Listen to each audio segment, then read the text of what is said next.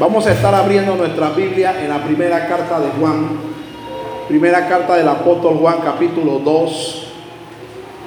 Capítulo 2, primera carta del apóstol Juan.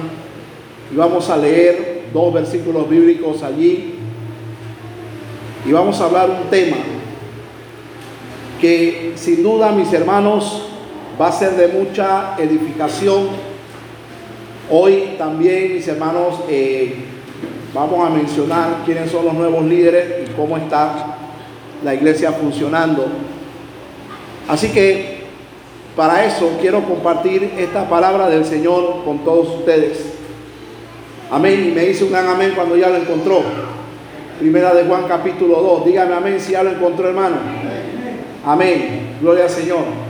Primera de Juan capítulo 2, versículo 20.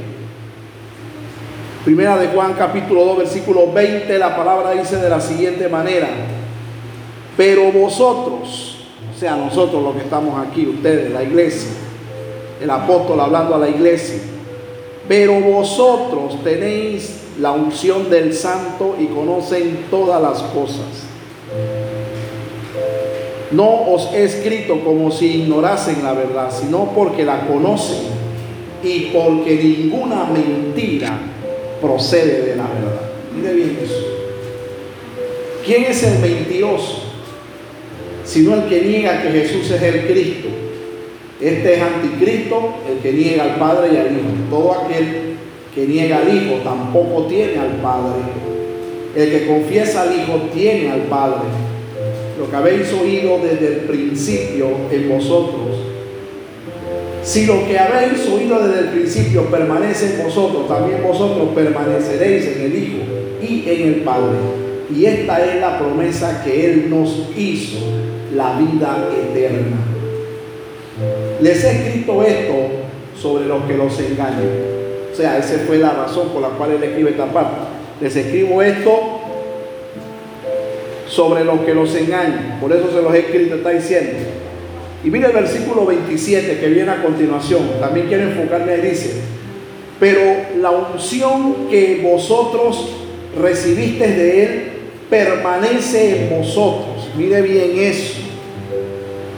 Y no tienen necesidad de que nadie les enseñe. Así como la unción misma les enseña todas las cosas y es verdadera y no es mentira, según ella os ha enseñado, permaneced en Él. Y ahora, hijitos, permaneced en Él para que cuando se manifieste tengamos confianza, para que en su venida no nos alejemos de Él avergonzados. Si sabéis que Él es justo, sabed también que todo el que hace justicia es nacido de Él. Levante su mano y déle la gloria al Señor. Quiero que levante su mano y le diga Señor, Señor, dame entendimiento de tu palabra para que yo pueda oírla, pueda entenderla y pueda comprenderla. Y sobre todo, Señor Padre, tu palabra llene nuestras vidas, tu palabra nos aclare, tu palabra, Señor, sea revelada a nuestros corazones, tu palabra nos edifique, nos guíe, nos oriente, Padre, y tu palabra, Señor, tu Espíritu Santo hoy nos las haga comprender y entender la verdad, Señor Dios de la gloria, porque tu palabra es viva, es verdad es espíritu y es vida eterna, Padre. Ella fue inspirada por tu Espíritu Santo. Y Señor, pedimos que tu Espíritu Santo hoy, Señor Dios de la gloria, nos revele, nos enseñe, nos edifique y salgamos de aquí, Señor, convencidos para seguir adelante en la carrera cristiana. Y todos decimos, hermanos, amén. Quiero, que me preste atención unos momentos porque quiero compartir este tema que es de mucho interés, sobre todo en nuestro país. Hoy yo quiero hablar acerca de la importancia de la unción en la iglesia de hoy. Preste mucha atención, la importancia de la unción en la iglesia de hoy. Quiero compartir este tema porque mucho se nos ha hablado acerca de la unción. Es una palabra que hoy es es muy común, ¿verdad? Es muy común hoy hablar de unción, de que este está ungido, de que aquí hay unción, de que allá no hay unción y esto y aquello. se dicen tantas cosas y hoy son muchas las unciones que se mencionan. Por ejemplo, solamente al dar una, vamos a decir así, un paseo por, por, por redes sociales y por todo lo que está pasando en el mundo hoy, damos una vuelta visual por ahí y nos vamos a encontrar cosas como la unción de la garnatada santa. ¿Cuántos han oído eso? Nunca lo han visto, yo soy el único que ve redes sociales aquí. La unción del suelo. Y una vez yo escuché en Panamá algo como esto. ¿Quién quiere ser millonario? Y de hecho todo el mundo levantó la mano. Y el que estaba predicando dijo, yo tengo la unción de ser millonario. Y de hecho todo el mundo corrió al altar. La unción de ser millonario. Y esta madrugada me pasaron un video que para mí esto fue lo último ya. La unción del fútbol. ¿Qué le parece? El pastor se bajó del púlpito con un balón de fútbol y se barría a los hermanos y al que él se barría le entraba la pataleta y se caía y se barría al otro. Eh, la unción del fútbol. Ustedes los que están conectados conmigo en redes sociales voy a pasarles el video para que vean que no es exageración. No es exageración, no es chiste lo que estoy diciendo y, alguien me mandó esto hoy como a las 2 de la madrugada y yo estaba despierto todavía. Yo dije, esto es lo último ya. Esto es el colmo de los colmos. Entonces, esa es una palabra que hoy es muy común oír a la gente, la unción.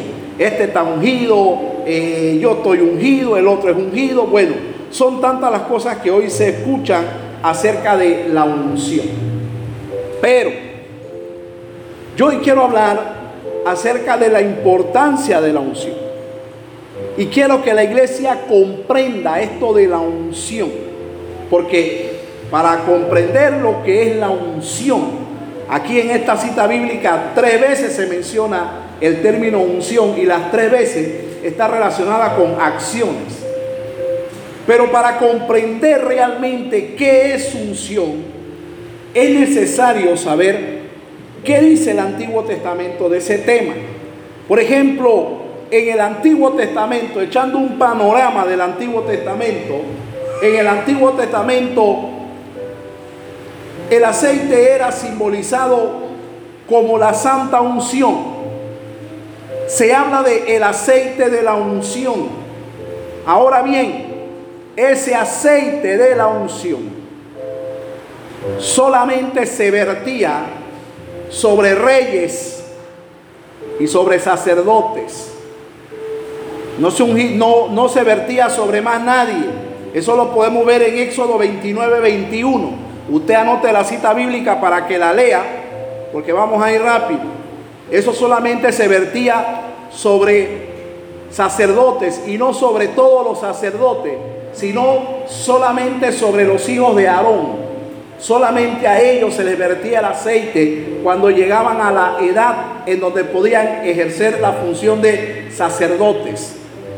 Se, se vertía sobre los reyes de Israel cuando eran nombrados reyes y se vertía también sobre los jueces de Israel en la época de los jueces.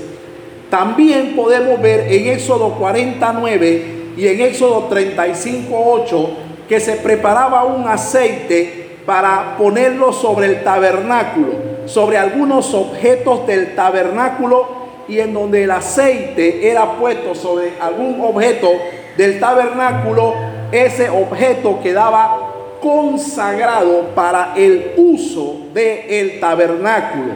Hermanos, en Primera de Samuel, capítulo 16, verso 13, una cita muy famosa podemos ver cómo Samuel vierte el aceite sobre David, donde el Señor lo estaba ungiendo como rey. También se usaba el aceite como un elemento curativo. Escuche bien, como un elemento curativo en el antiguo Israel. No existían los médicos, no existían los hospitales.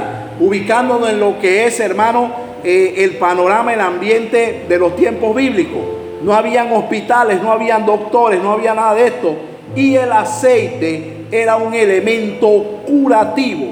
En Marcos 6:13 hay una referencia del aceite como elemento curativo en Lucas 10:34 también y en Santiago 5:14 se dice también que la oración de fe sanará al enfermo y dice, y los ancianos le ungirán con aceite y el enfermo sanará. Ese es un panorama de lo que se dice en la Biblia de la palabra unción. Ahora bien, si ya sabemos que era la unción en el Antiguo Testamento, vamos a ver por lo menos tres lecciones acerca de la unción. Por ejemplo, en primer lugar, para seguir entendiendo qué es unción, ya vimos lo que se hacía con la unción o con el aceite en el Antiguo Testamento. Vamos a definirlo ahora en primer lugar en nuestros tiempos. Porque para hablar de unción hoy, escuche bien, hoy en el presente, hay que conocer el verbo de la palabra unción, que uno de sus verbos es ungir. Ungir. Ungir es un verbo que habla de preparación para. Ya bien eso. La unción en realidad en su significado original es consagración. Y su verbo ungir tiene que ver con preparar para. O sea, la persona que está siendo ungida está siendo preparada para. Ahora bien, ¿quién es el único que puede ungir a una persona? O consagrar a una persona lo puede hacer Dios. Quiero mencionar algo aquí, presten mucha atención. La unción es hoy en nuestros días y en el Antiguo Testamento y siempre ha sido, la unción es algo personal, la unción no es general. Aquí en esta iglesia hay gente que está ungida y hay gente que no está ungida. La unción no es transferible. ¿Qué quiere decir? Que si yo estoy ungido, eso no dice que yo puedo tomar de la unción que tengo y transferírsela a otro. Eso es intransferible, eso es antibíblico. Vamos a echar aceite por las calles de Tanara. Las calles no se ungen. Ni con aceite, ni con sal, ni con agua, ni con ninguna locura de esta. Las calles no se ungen. ¿Estamos aquí, iglesia? Usted está conmigo, ¿verdad? Entonces, cuando se dice que algo está ungido, significa que está preparado o está consagrado para una función. Ejemplo, David, cuando Samuel le vertió el aceite sobre su cabeza, él no fue rey inmediatamente, lo fue dentro de algunos años. ¿Qué quiere decir eso? Que ese aceite que simbolizaba la unción del Espíritu de Dios sobre él, ya lo tenía preparado para ser rey de Israel. Y aunque no fue rey al día siguiente, sino dentro de muchos años, ya hacía años anteriores, Dios lo tenía preparado para una función, que era la función de rey. Pero esa unción fue para él. Los hijos de él no gozaron de eso, ni la familia de él. Yo puedo montarme en un avión, en un helicóptero y regar todo Tanara con aceite. Y la venta de droga continuará. Y los hogares destruidos continuarán. Y, el vicio continuará. Y todo continuará. ¿Por qué? Porque la unción no es algo general. La unción es algo personal. ¿Alguien puede pararme ese abanico para allá, por favor? Eh, se lo agradezco a alguien. Yo predico sin abanico, hermano. No se preocupe. Yo amo el calor del altar. Así que, por mucho que hoy se tome el aceite y se tira y se riegue y se haga, la unción es totalmente personal. Y a diferencia del Antiguo Testamento, escuche bien, se dice que en el Antiguo Testamento era simbolizada por el aceite.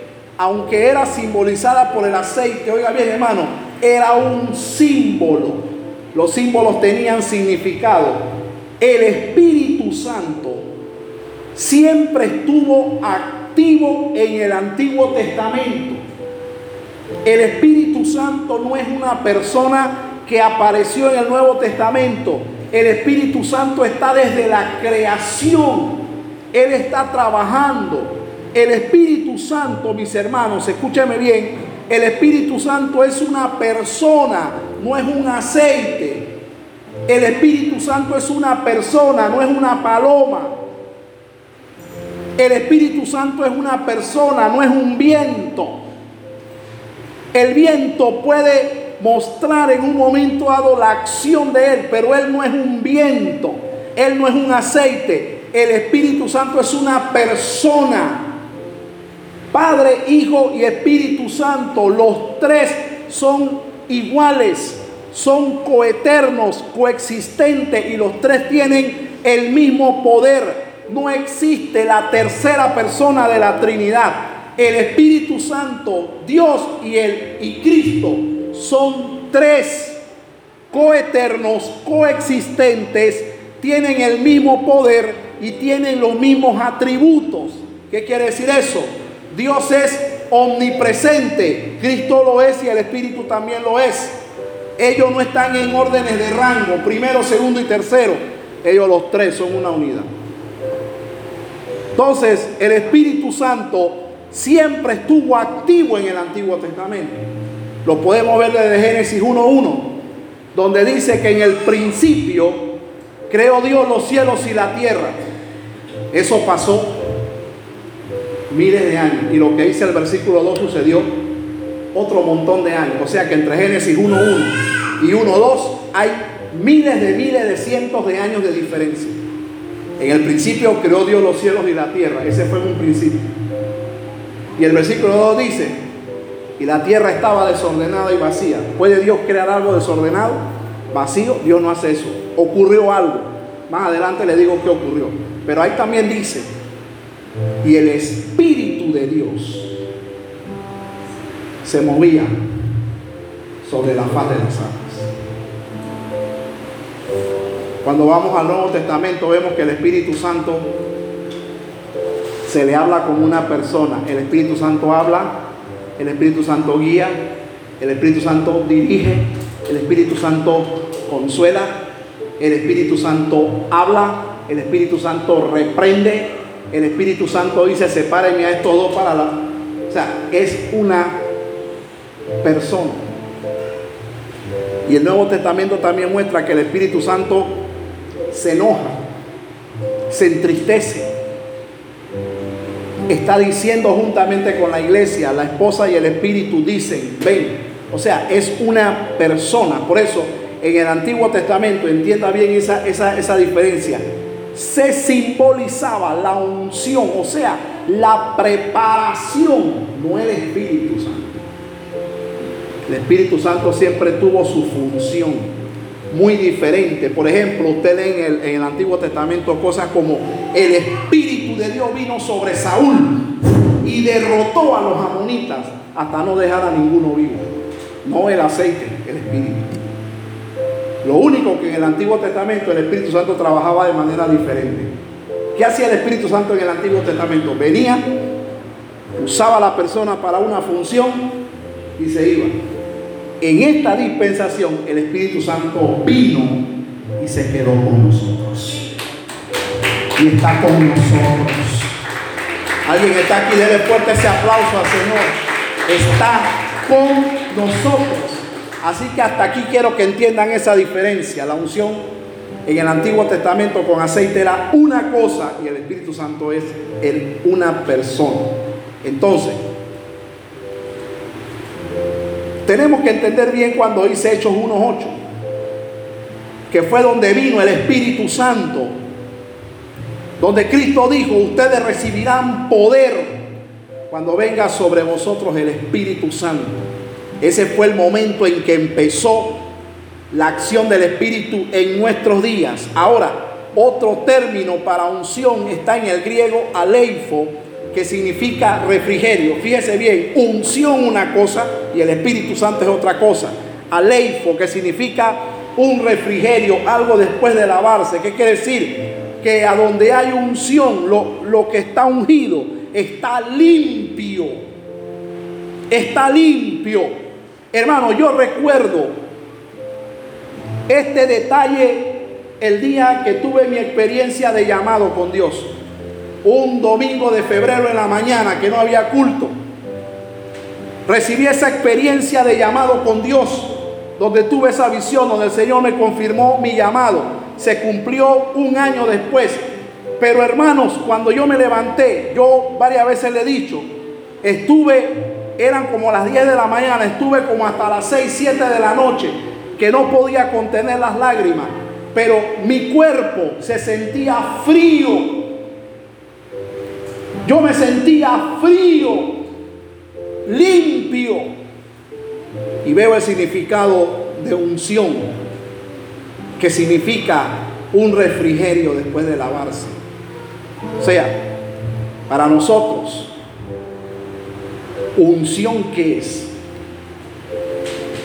Para nosotros hoy, la unción es la presencia activa, viva, dinámica del Espíritu Santo en nosotros, que nos ha capacitado y nos ha preparado para. ¿Qué quiere decir eso? Que el que recibe la unción del Espíritu Santo queda preparado para, para algo. El que recibe la unción del Espíritu Santo no la recibe para sentarse 25 años en la iglesia. No la recibe para eso.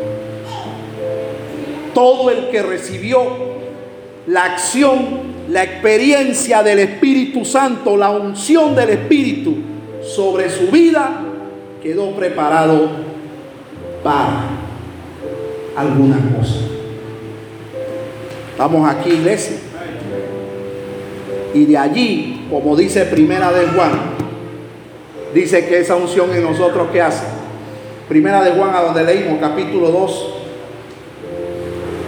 versículo 27. Fíjese bien, otra vez ahí, vamos a leer ese versículo bíblico. Fíjese lo que dice. Pero la unción que vosotros recibiste de Él, ¿qué tiene, hermano? ¿Qué dice? Pero la unción que vosotros recibiste de Él, ¿qué tiene, hermano? Permanece en vosotros. Oiga bien eso y no tienen necesidad de que nadie les enseñe. Ahora, eso no está diciendo que usted es un sabelo todo. Esto se escribió en otra época. Cuando Juan escribe esta carta, la Biblia no existía. No salga por ahí diciendo que nadie le tiene que enseñar nada. Escuche bien. Juan escribe esta carta porque había un problema de engañadores adentro de la iglesia. Dice, pero la unción que vosotros recibiste de él permanece en vosotros y no tiene necesidad de que nadie le enseñe. Eso era contra los falsos maestros. Dice, así como la unción misma les enseña todas las cosas y es verdadera y no es mentira, según ella nos ha enseñado. ¿Qué nos ha enseñado la unción? Permanezcan en él. Pastor, usted no va para el evento hoy, con todo respeto, nadie, nadie me, me malinterprete, ¿verdad? Pastor, usted no va para el evento hoy. ¿Cuál evento, hermano? Yo tengo un evento acá que es una reunión.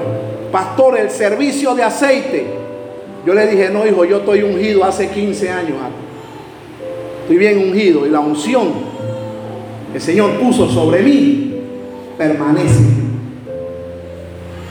Está conmigo. No se ha ido, no me ha abandonado.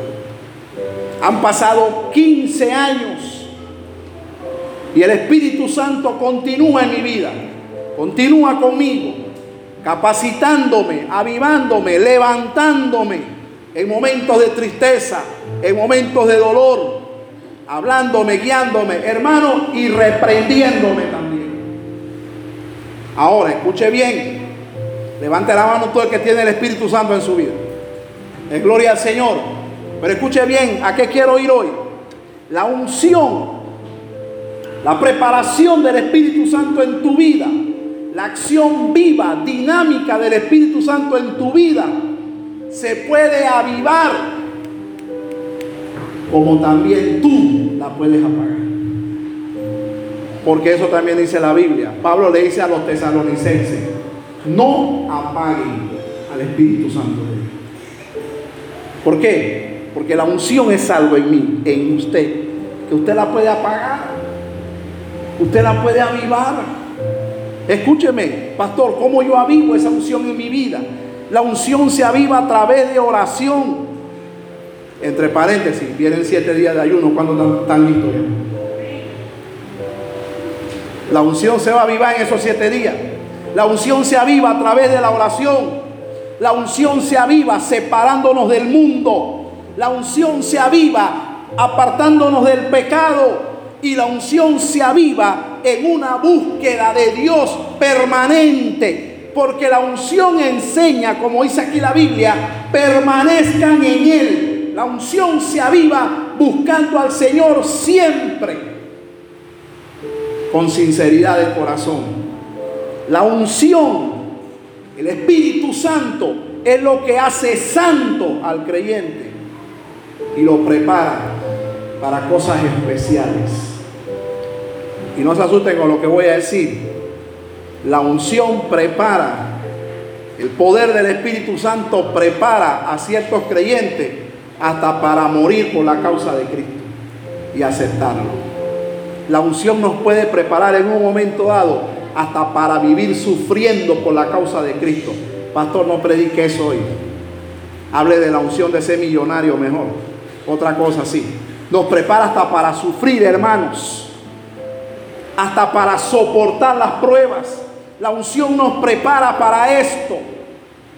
Hermano, yo le voy a decir algo y quizás suene un poco duro con, con algunas personas, algunos creyentes. La situación se puso dura en el país. Vámonos a buscar sueño americano. Pero no se van a predicar, se van a pasear allá hace la gran vida. Hermano, la cosa se puede poner dura aquí. Pero la unción del Señor está en mí. ¿Alguien está aquí? y hay un poco de gente cruzando la frontera, muriéndose en el desierto de sed en estos países, gente huyendo en retirada, esto y aquello. Algunos se preguntan, pero ¿cómo puede todavía permanecer una iglesia en Venezuela? ¿Cómo puede todavía permanecer una iglesia en Cuba? Hermano, es que la unción a nosotros nos enseña que permanezcamos en Él. Hermano, puede haber crisis en el país pero Dios sigue siendo Dios. Estamos aquí. Dios sigue siendo Dios, hermano. Y Dios va a suplir, Dios va a traer. Algunos ahí me preguntaron, Cuba, eh, eh, ¿qué, crisis ni qué crisis? Mira esos templos, mira esas iglesias, mira esos instrumentos. Pero es que Dios es Dios en todos lados, Es que Dios es Dios. Entonces, la unción del Espíritu Santo tiene que estar avivada en nosotros. Estas cosas, hermanos, eh, la unción preparándonos hasta para sufrir, hasta para cosas especiales y preparándonos también hasta para ambientes especiales, eh, ambientes hostiles, ambientes difíciles, duros. Hermano, yo profeticé aquí que venía un tiempo difícil para Panamá, pero eso no es para salir huyendo. Nosotros estamos aquí. ¿Alguien dice amén, hermano? Somos luz del mundo. Somos sal de la tierra. Mire, yo le voy a dar un testimonio. Y bueno, ya yo creo que se lo di, pero se lo voy a volver a dar en otra dimensión. Una vez yo me levanté hace años. Había un ruido escandaloso angustioso que no me dejaba concentrarme en la palabra de Dios. hermano, el Señor me mostró a mí dos demonios estaban parados frente a la ventana de mi casa. A donde yo estaciono mi carro, ahí estaban parados esos dos demonios. Los demonios son personas, hermano. Ellos tienen forma de personas. Yo los vi, hermano. Y ahí en esa esquina, años después, hermano, una barriada tan grande, fomentaron el parking de la barriada ahí, frente a mi casa. y en esa misma ventana donde yo me siento a estudiar. Yo recuerdo que un día yo estaba estudiando y se fomentó la bulla, hermanos. Yo abrí la ventana y veo, la gente y el Espíritu trae a mi memoria que exactamente donde esos jóvenes estaban haciendo bulla para acá, estaban los dos demonios para. Eh, yo entendí que donde estos bichos llegan va a haber destrampa y destrucción. Hermano, yo dije, esto es espiritual. Comenzamos a orar, comenzamos ahora, comenzamos ahora. Y la bulla se fue. Otro día llegaron de nuevo, hermano. Yo dije, ya llegaron. Comencé a orar, comencé a orar. Demoraron como cinco minutos. Se le metió un espíritu, yo no sé de qué, y se fueron. Otro día llegaron, hermano, y yo comencé a orar y noté que cada vez que lloraba demoraban menos tiempo haciendo bulla. Demoraban menos tiempo haciendo bulla. Ahora se paró la bulla ahí, frente a mi casa. Ahora tengo la bulla diagonal a mi casa. Unas jóvenes con un homosexual ahí gritando cosas. Ahí diagonal a mi casa. Esos son otros. El Espíritu lo va a mandar callarse la boca. A ver, ¿por qué, hermano? Eh, eh, Vamos a mudarnos. ¿Por qué no vamos a mudar? ¿Por qué nos vamos a mudar? Hermano, que el Señor se los lleve a ellos. Hermano, yo empecé a orar en esa esquina. Y hermano, la bulla se ha parado. Navidad, Año Nuevo, ahí no había papeles de bombita, no había papeles de nada, hermano. Parece que ahí nadie hizo ruido, nadie hizo nada. Escúcheme, hermano, la unción del Espíritu Santo nos prepara hasta para ambientes hostiles. Pastor, ¿cómo usted puede soportar tanta cosa? A veces mi hija nos dice a mi esposa y a mí, yo no sé cómo ustedes pueden soportar tanta cosa y amar tanto a la gente. Bueno, pero es que la unción nos prepara para estas cosas especiales nos prepara para tratar con gente dura. La unción nos prepara para permanecer firme en ambientes hostiles, en lugares duros, en lugares difíciles. La unción nos prepara para hacer la obra en tiempos de crisis, a donde hay guerra, donde hay problemas. La unción del Señor, el Espíritu Santo, viene sobre nosotros para eso. Hay que entender bien qué es la unción del Espíritu Santo. Yo la puedo avivar en mi vida con la oración, separándome del mundo, cumpliendo, consagrándome a lo que Dios me llamó. La unción se aviva con la obediencia. Cuando yo sé que el Señor me ungió, me preparó, me llamó para esto y yo continúo a pesar de las oposiciones, yo avivo el Espíritu Santo en mi vida. Lo avivo. Pero también quiero que sepa que la unción del Espíritu Santo se puede apagar. Usted la puede apagar y hay algunas cosas que la pagan. Las obras de la carne.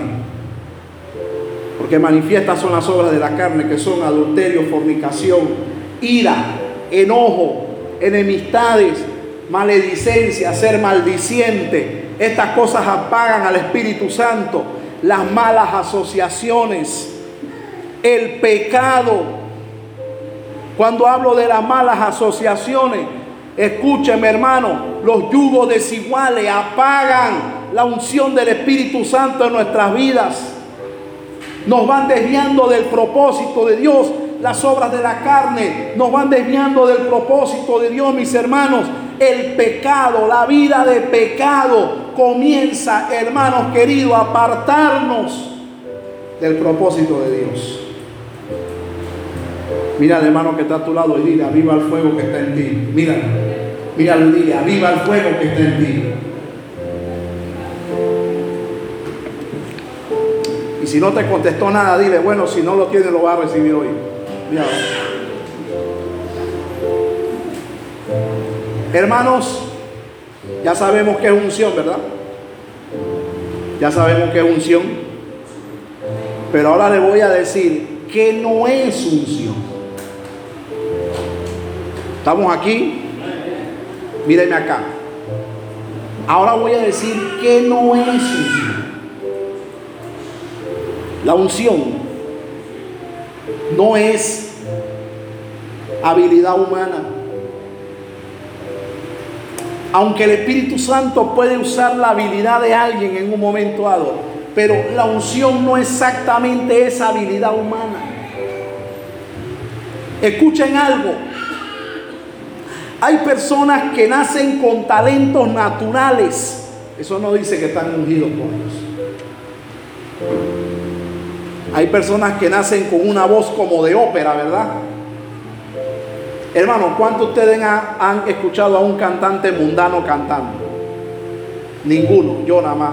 A mí me falta unción.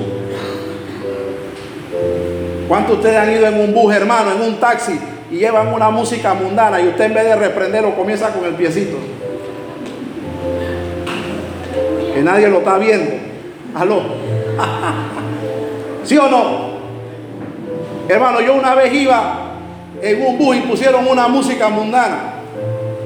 Estaba cantando una, una mujer y un hombre junto a dúo. Yo, pastor, usted estaba oyendo bien. ¿ah? Yo decía, Dios mío, oye esas voces. Y yo decía, ¿por qué la gente de la iglesia no canta así? Pero escuchen algo. Esa habilidad de esa gente, eso no es señal de que ellos estén ungidos por Dios. Todos los hombres, cristianos y no cristianos, nacen con habilidades naturales. Eso no dice que es una unción del Señor.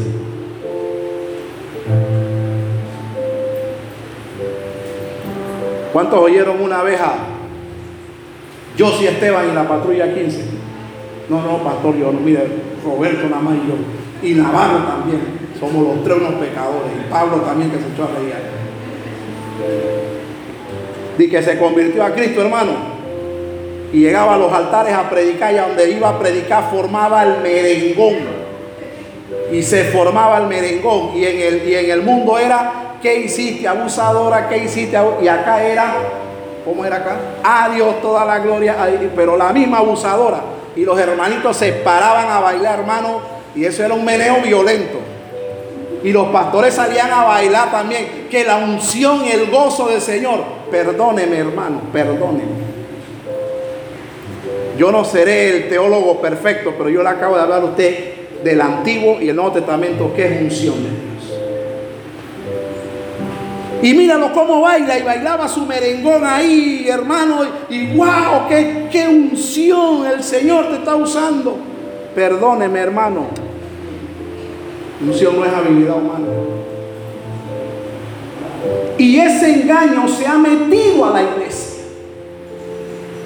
Gente que vienen con capacidades del mundo, que la usaron para el mundo y llegan a la iglesia y un mentiroso le dice, es que el Señor te dio esa voz para que le sirviera. Esa es tu habilidad humana. Eso no dice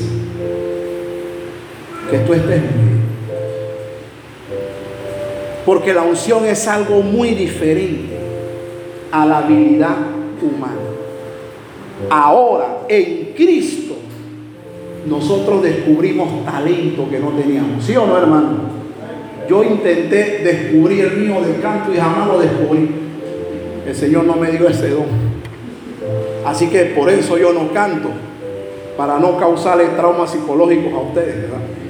Entonces, eso no es, hermano, no se confundan en un momento dado con un habilidoso que esté en un altar haciendo cosas y hasta hablando y enseñando pues un habilidoso, pero eso no dice, hermano, que está ungido por Dios.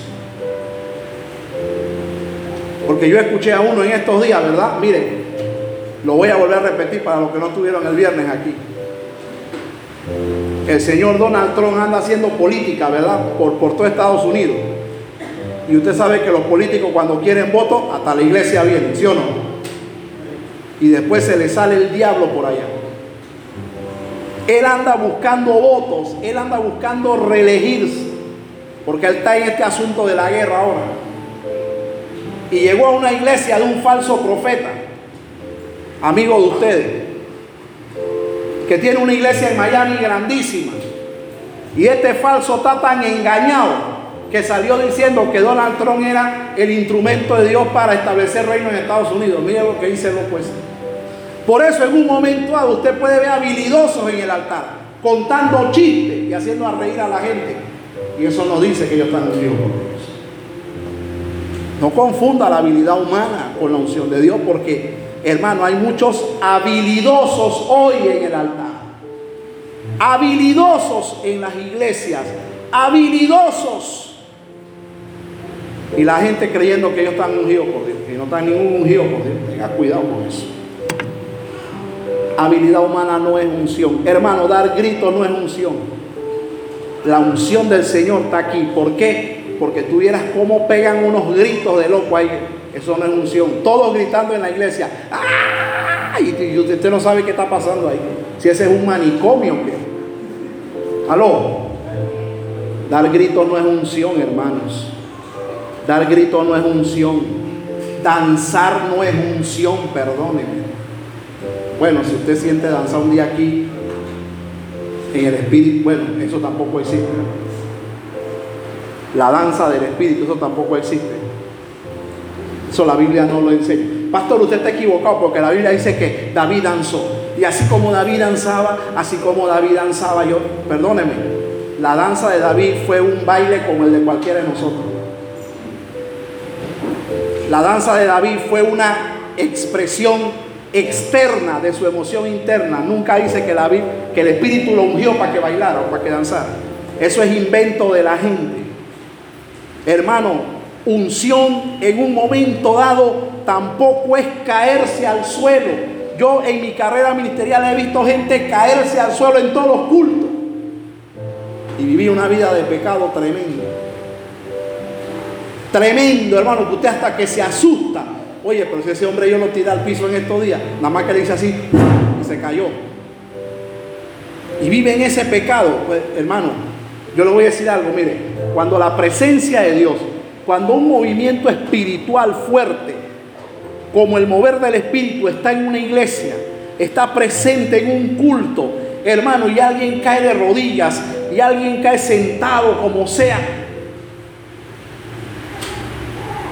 Pero eso no es lo que dice que fue el Espíritu Santo. Lo que dice que fue el Espíritu Santo es lo que sigue después.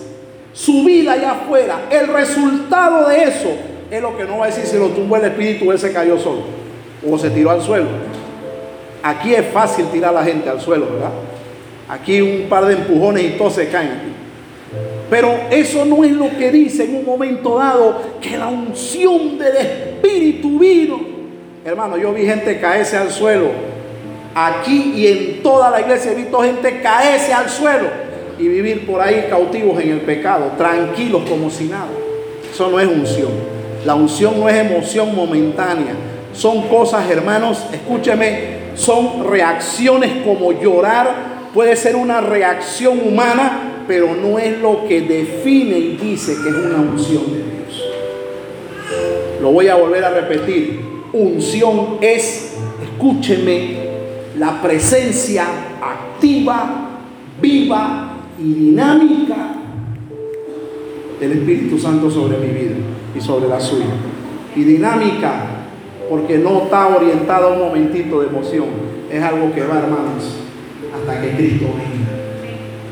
Estamos aquí, iglesia. Ya usted sabe que no es unción. Pero ahora también quiero hablar de cómo se manifiesta la unción entonces, pastor. ¿Cómo se manifiesta la unción? ¿Ok? Voy a decir cinco maneras de cómo se manifiesta la unción de Dios en una persona, de alguien que está ungido. Número uno, escuche bien hermano. La unción, según Primera de Juan 2.27, la unción no se acomoda a la ignorancia. Escuche bien, la unción no se acomoda a la ignorancia. En todo lo que leímos en el contexto, vemos a Juan hablando de el mentiroso, del que niega a Cristo. Está hablando del espíritu de anticristo. ¿Qué quiere decir eso? que aquel que tiene la unción del Espíritu, aquel que tiene el Espíritu en su vida, no se va a acomodar a la ignorancia, no se siente bien con la ignorancia. Jesús le dijo a unos discípulos que habían creído en él, en Juan capítulo 8, si ustedes permanecen en mí y mis palabras en vosotros, ustedes conocerán la verdad y la verdad los hará. Entonces, hermanos, la unción en alguien lo lleva a salir de la ignorancia, del error, de la mentira. Ejemplo, le testifico con mi propia vida, algo que también dije hace unos días aquí. Cuando yo vine recién convertido a Cristo, yo no conocía la Biblia, yo no conocía de teología, yo no conocía de nada. Pero yo escuchaba unos sermones, hermano, que yo aunque no sabía nada, a mí me costaban creer que lo que estaban diciendo era verdad. Me costaba creer. Hermano, hermano, este es, el, este es el 2007 y 7 es el número de la suerte y 7 es el número perfecto y 7 es el día de Dios y 7 son las iglesias y 7 son los caballos y 7 es esto, 7 son las monedas, 7 y como este es el año 7 es el año de tu bendición. A mí me costaba creer eso. Eso yo no me lo calaba, hermano. Yo decía, ¿cómo? Pero ¿cómo eso puede ser? que por ser siete la iglesia, siete el número este, siete el número... ¿Será que es algún número suscrito de Dios? Me costaba creer que eso era cierto. Y yo no conocía Biblia. ¿Por qué? Porque la unción, hermanos, es algo en ti que no se va a acomodar a la ignorancia. Si tú te sientes bien con la ignorancia, puede ser que tú no tengas el Espíritu Santo en tu vida. La unción de Dios, hermano, saca al hombre de la ignorancia, lo saca del error. Hay gente, hermano, que usted la está escuchando y usted dice, mm, esto, está como dudoso. Esto aquí hay algo como que a mí no me cuadra. Cuando esta iglesia estaba nueva, un día yo llegué aquí, un domingo, y habían tres hombres ahí parados en la puerta. Y alguien dijo, ve, mire, aquí está el pastor. Sí, dígame, ¿qué se le ofrece? Mire, nosotros somos el apóstol fulano, el profeta fulano y el, ángel fulano. Y nosotros tenemos una iglesia allá en San Francisco y nosotros andamos buscando la unidad de todas las iglesias de este sector porque vamos a promover la unidad, porque vamos, y yo los escuché. Yo, este, este es el apóstol este es el profeta y este y yo los miraba a los tres, yo dije, no le dije nada, pero yo entre mí dije, a mí estos tres no me cuadran. Yo le dije, sí, deme, deme el número suyo, que yo lo llamo. Eh. Cuando yo llegué por acá, yo agarré el teléfono, hermano. Años después que me enteré que esos causaron un poco de división ahí. La unción del Señor te protege a ti contra el error doctrinal. Te protege. Primero, no se acomoda la ignorancia. Segundo, te protege contra el error doctrinal. Tercero, la unción del Espíritu Santo te alerta contra el engaño, contra los falsos maestros. Porque el Espíritu Santo hay algo que nos da que se llama discernimiento de espíritus. Porque hay gente, hermano, que se mueven de sus iglesias y caen en movimientos sectarios porque no tienen al Espíritu Santo. No lo tienen. El que no tiene el Espíritu Santo es movido con facilidad. Hermanos, número cuatro, el Espíritu Santo, la unción de Él, se manifiesta en una vida de frutos. Oiga bien, frutos. Porque el fruto del Espíritu es amor, gozo, Gálatas 5:20, paz, paciencia, benignidad, mansedumbre, bondad, templanza, fe. Y no me diga que, pastor, yo tengo dos de esos, pero me faltan los demás. No, es un solo fruto. El fruto. ¿Sabe cuál es el fruto? El amor. Y después de ese fruto se derivan todos los demás. Amor, gozo, paz, paciencia. ¿Por qué? Porque esos frutos están orientados, uno, hacia tu propia persona y los otros están orientados hacia las personas que te rodean. Joven, usted no puede decir que usted tiene fruto del Espíritu Santo y usted es un atrevido con sus padres. Usted no tiene ningún Espíritu Santo en su vida, tendrá otro espíritu loco, yo no sé cuál, pero no el Santo.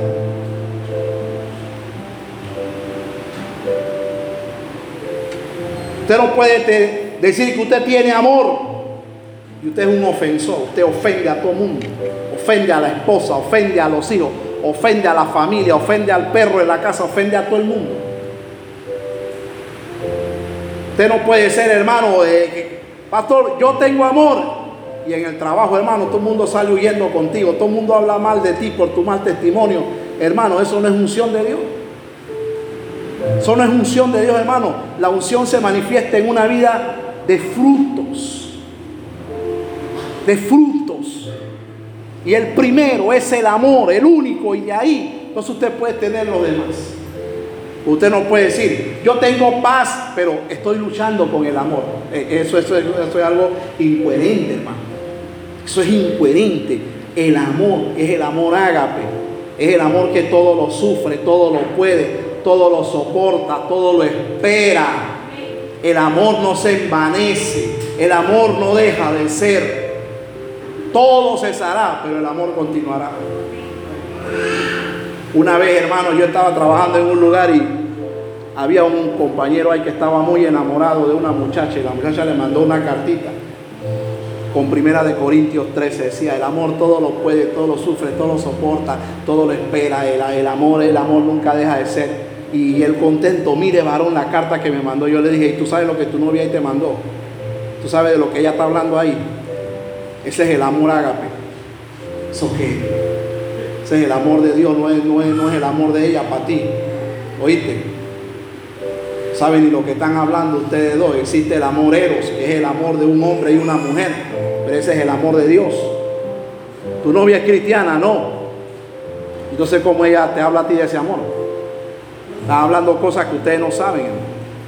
No, la única manera, la única manera, hermano, que tú puedas recibir una ofensa en tu vida y tú levantarte y decir, Señor, mira, y tú decirle a ese ofensor, te perdono. Es que usted tenga fruto del Espíritu Santo. Matrimonios que están aquí. Usted sabe por qué el amor todo lo restaura. Porque el amor nos conduce, el, el amor de Dios en nosotros, que viene como la unción del Espíritu, nos dirige hacia el perdón. El que tiene ese amor nunca va a decir, un clavo saca otro clavo. Tenga cuidado. La Biblia dice, no se vengan ustedes mismos. ¿Sabe por qué? Porque el vengador se ve peor que el ofensor. Pastor, pero él me la hizo, pero ahora tú te ves peor que él. El amor es lo que nos lleva a decir, te perdono y vivo en paz contigo. Y te puedo hacer un favor con sinceridad de corazón. El amor, fruto del Espíritu Santo. Pero ningún cristiano, yo perdono pero no olvido. Ah, porque a mí me la hicieron. Yo sé que hay cosas que son difíciles de perdonar en la vida. Pero el amor todo lo soporta. Ahora usted no salga ya a soportar golpes, ¿verdad? Si su marido le está dando golpes, no salga a soportar golpes. Hay que tomar una decisión. Por amor también hay que tomar una decisión. Entonces, son cosas que hay que evaluar para poder determinar si alguien tiene unción de Dios o no. ¿Verdad? Estamos aquí, iglesia. Entonces, eso se manifiesta en una vida de frutos y también en quinto lugar se manifiesta en una vida de perseverancia. ¿Sabe cómo tú puedes perseverar en el camino del Señor? Tú perseveras. La única manera que alguien persevere es que tenga la unción del Espíritu Santo. El que no tiene la unción del Espíritu jamás va a perseverar en el camino del Señor. Y número tres y último, y aquí voy terminando, los resultados de la unción o la importancia de la unción en la vida de nosotros. Número uno, mire, vamos a verlo a la luz de la vida de Cristo. Váyase a Mateo capítulo 3, vámonos unas paginitas más atrás y vamos a leer Mateo Mateo capítulo 3 en el Nuevo Testamento, del verso 13 al 17. Mire, mire lo que dice el verso 13 al 17. Mateo 3, 17 dice, entonces Jesús vino de Galilea a Juan, al Jordán, para ser bautizado por él. Mas Juan se le oponía, diciendo, yo necesito ser bautizado por ti, y tú vienes a mí. Pero Jesús le respondió, deja ahora, porque así conviene que cumplamos toda justicia. Entonces le dejó. Y Jesús, oiga bien eso, y Jesús, después que fue bautizado, subió luego del agua y he aquí, los cielos fueron abiertos. ¿Y vio a quién? ¿A quién vio? ¿A quién vio? Dígalo alto, ¿a quién vio? Vio al Espíritu de Dios que descendía como, escuche bien, como comparación. Míreme acá, por favor, míreme acá, míreme acá. No vino una palomita, yo. Vino la persona del Espíritu Santo. ¿Cómo? ¿Qué vio Juan?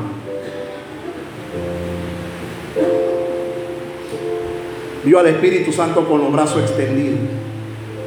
Vio una forma humana blanca. ¿cómo? ¿Cómo es comparación? El que yo diga, Abdiel, tú, tú eres como un africano, eso no dice que él es africano.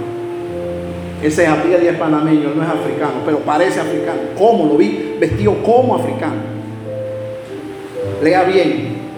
Dice que Juan vio al Espíritu de Dios que descendía como paloma y venía sobre él. ¿Qué nos ha enseñado Hollywood a nosotros? Que una palomita se le posó aquí de mascota, ¿sí o no? Ahí yo le hago una pregunta a usted y contéstese para usted mismo. ¿El Espíritu Santo es una paloma o es una persona? Pues después alguien va a decir también que, que, el Espíritu Santo vino aquí en forma de mi abuelita, en forma de mariposa. Fue el Espíritu. Comparación. Se posó sobre él. ¿Y, ¿Y qué pasó en el verso 17? Y hubo una voz de los cielos que decía, este es mi Hijo amado, en quien tengo complacencia. ¿Por qué la unción es importante? En la vida de Jesús vemos que la unción promueve la obediencia a la palabra.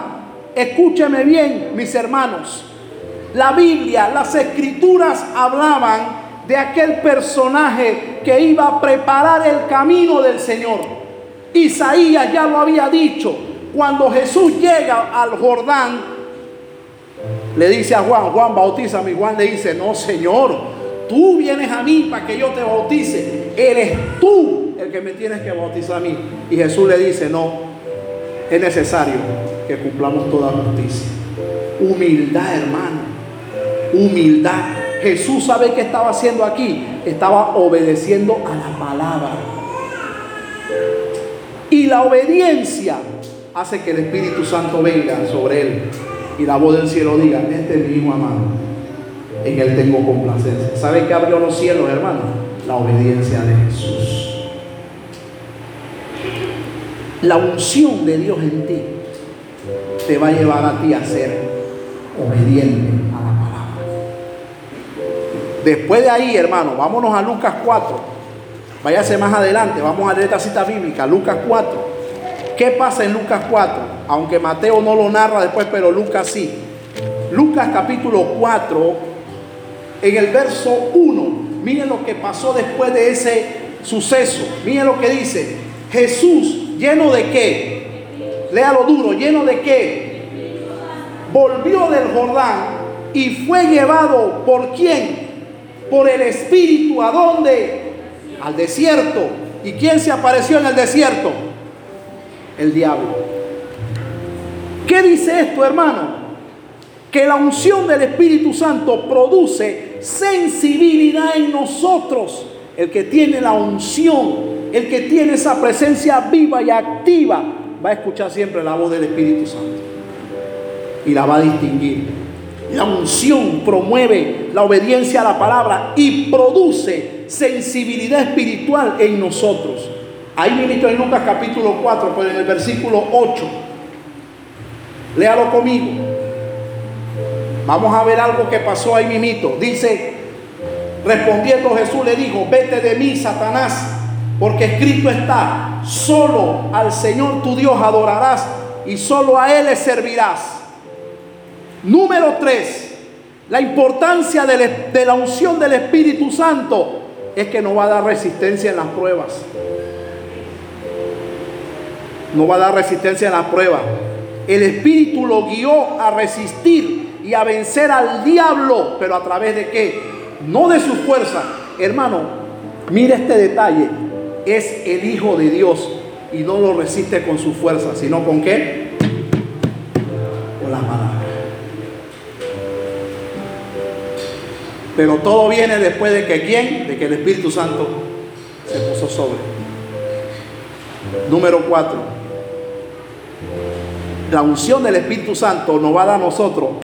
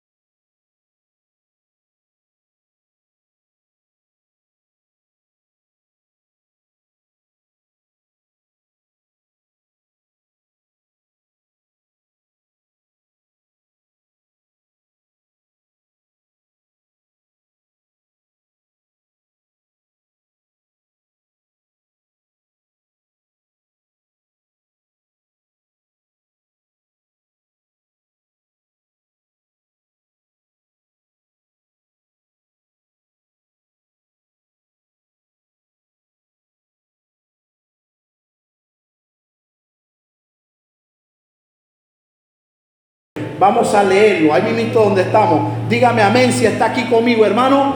Dígame amén. Vamos a leer. Porque Jesús llega a Nazaret. Présteme atención, por favor. Míreme acá. Míreme acá. Jesús llega en el poder del Espíritu en primer lugar a la sinagoga. ¿Y qué se hacía en la sinagoga? Todos se sentaban. Y alguien se paraba. Y no era la Biblia, eran los rollos de la ley que estaba ahí. Y alguien nos abría y lo leía. Pero había un pasaje. Había un pasaje. Todavía no existía esto, capítulo, versículo, no, eran rollos de pergamino. Existía un pasaje en el libro de Isaías que nadie lo podía leer. La tradición decía, según la tradición religiosa días, decía que ese rollo lo iba a leer el mismo Mesías cuando aparecía. ¿Sabe qué significa la palabra Mesías? La palabra Mesías viene de la raíz hebrea masaj. Masaj significa ungido y de masaj viene el verbo mesiach que en tu idioma y el mío se pronuncia Mesías. ¿Sabe qué significa Mesías? Ungido de Dios. Y había un rollo de la ley que el sistema religioso judío decía, ese, ese rollo nadie lo puede leer, es prohibido. Eso lo va a leer el Mesías cuando llegue. Y Jesús baja en el poder del Espíritu a Galilea. Y el primer lugar que llega es a la sinagoga y se sienta con las piernitas cruzadas, como todos los demás. Y al parecer alguien dice, a ver, ¿quién quiere leer el rollo de la ley? ¿Quién quiere leer un rollo? Y Jesús se levanta, agarra un rollo, lo abre y lee lo que dice el versículo 18 y 19. Váyase allá. Mire el versículo 18 y 19. Pero vamos a leerlo desde el 17. Mire, mire, vamos desde el 17. Hermano, goce esto, por favor. Mire lo que dice el versículo 17. Vamos a leerlo desde el 16. Mire, dice, vino a Nazaret, donde se había criado, y en el día de reposo entró en la sinagoga conforme a su costumbre y se levantó a leer. Y se le dio el libro del profeta Isaías. Y habiendo abierto el libro, halló el lugar donde estaba escrito, el Espíritu del Señor está sobre mí. Por cuanto me ha ungido para dar buenas nuevas a los pobres. Me ha enviado a sanar a los quebrantados de corazón, a pregonar libertad a los cautivos y vista a los ciegos, a poner en libertad a los oprimidos y a predicar el año agradable del Señor. Y enrollando el libro, lo dio al ministro y se sentó. Y los ojos de todos en la sinagoga estaban fijos en él. Y comenzó a decirles, hoy, hoy se ha cumplido esta escritura delante de vosotros. Miren acá. No me hable a mí de la unción para ser millonario. No me hable a mí de unción de garnatada. No me hable a mí de unción de fútbol. La unción del Señor es para dar buenas nuevas a los pobres. Es para sanar a los quebrantados de corazón. Es para darle libertad a los cautivos. Es para darle vista a los ciegos. A los que están perdidos en la mentira. Es para sacarlos de ahí. Es para poner en libertad a los oprimidos. Y para predicar el año agradable del Señor.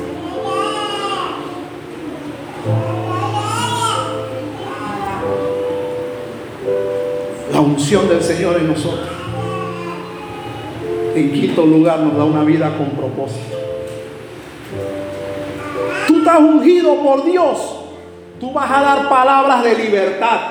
Tú no vas a hablar payasada. Tú vas a hablar palabras de libertad. Tú estás ungido por Dios. Tú vas a dar palabras de consejo que va a sacar a la gente del error y de la mentira. Tú estás ungido por Dios hermano, tú le vas a hablar a los oprimidos del Señor y van a sentir la libertad de Cristo. Hermano, tú estás ungido por Dios. Tú vas a predicar la palabra y la gente se va a convertir y la gente va a entender que el Espíritu de Dios les está hablando. El que tiene la unción del Señor irá a las naciones, a donde quiera que sea, y va a llevar palabra de libertad. Hoy la unción del Señor la han formado un relajo. Hoy le tiran aceite a todo mundo y todo mundo y ungen carteras y ungen políticos y corruptos. Hermano, hay que volver a la palabra de Dios. Hay que volver a la Biblia.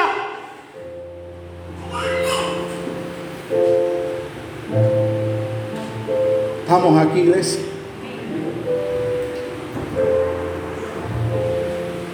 Se sentó Cristo y le dijo a todos, esto hoy se ha cumplido ante, sus ojos. Dice que los ojos de todos estaban sobre él. La unción no es un aceite. La unción es la presencia del Espíritu de Cristo sobre mi vida de manera activa, viva y dinámica llevándome a hacer a mí la obra de Cristo. No hablarle tonterías a la gente. Estamos aquí, iglesia. Hay que respetar la unción del Señor. Hay que respetar la unción del Señor. Estamos viviendo tiempos difíciles y gente llamada ungida, hablando tonterías que no edifican a nadie ni sacan a nadie del error, sino que les alimentan el ego les alimentan la concupiscencia, pero no le dan vista a los cielos. Servicio de unción y los endemoniados salen endemoniados. Y los enfermos salen enfermos. Y los que están en el mundo salen mundanos igualitos. Esta iglesia tiene 15 años. Y aquí hay jóvenes que desde los dos años de edad están aquí con nosotros. Aquí hay gente que tiene los 15 años aquí con nosotros. Aquí hay gente, hermano, en esta iglesia hay gente que vienen de generaciones divisorias y aquí están con nosotros. No han sido arrastrados, no han sido llevados tras el error. Iglesia, anhelemos y busquemos de manera sincera la unción del Espíritu Santo en nuestras vidas. Y si no la tenemos, busquémosla. Si hemos apagado la unción del Espíritu en nosotros, avivemos ese fuego a través de la oración, de la separación del pecado. La unción, mis hermanos, es una necesidad primordial en tu vida. Tú necesitas la unción del Señor en tu vida. Sin la unción del Señor nadie va a alcanzar los propósitos de Dios para su vida. Nadie. Una vida con propósito te la da la unción del Espíritu Santo sobre ti. Tú quieres saber si Dios tiene propósito en tu vida. Su Espíritu Santo está sobre ti. La unción vino sobre Jesús, fue al desierto, venció, salió, leyó el libro indicado, nadie se lo adivinó. Y le digo a la gente, y le digo a la gente, mis hermanos, que esa palabra se había cumplido. Y lea conmigo lo que dice el versículo 22. Vamos a leerlo, dice, y todos daban buen testimonio de él y estaban maravillados de sus palabras de gracia que salían de su boca y decían, ¿no es este el hijo de José? Y él le dijo, sin duda me dirán este refrán, médico, cúrate a ti mismo. De tantas cosas que hemos oído que se han hecho en Capernaum, haz también aquí en la tierra.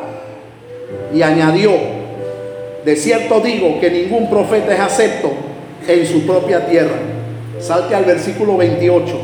Después que Jesús le dijo todo eso, miren lo que sucedió al final. Con todo y la unción. Al oír estas cosas, todos en la sinagoga se llenaron de qué? ¿De qué se llenaron? De ira. Y levantándose lo echaron fuera de la ciudad y le llevaron hasta la cumbre del monte sobre el cual estaba edificada la ciudad para despeñarles. Mas él pasó en medio de ellos y se fue. La unción te prepara para recibir esta gente. El ungido de Dios ¿Dónde lo lleva su propia gente? Hermano, un cuadro así, lo agarran de la ropa. ¿Y dónde lo lleva su propia gente? Al despeñadero. Para tirarlo. Lo dice que él se sacudió y pasó en medio de ellos y se fue. El que tiene la unción del Señor, hasta el sufrimiento va a ser. hasta el rechazo va a aceptar. El que tiene la unción del Señor va a cumplir su propósito aún por encima del desprecio de muchos. Lo va a cumplir. Nuestro Señor con la unción lo llevaron a un despeñadero. ¿Qué será de nosotros? Que tenemos unción. No vamos a hacer cositas de comer de los hombres. Pero hermano, que permanezca la unción que permanezca el Espíritu Santo en tu vida. Y si no está, hermano, dile al Señor que hoy te unja, que hoy te llene.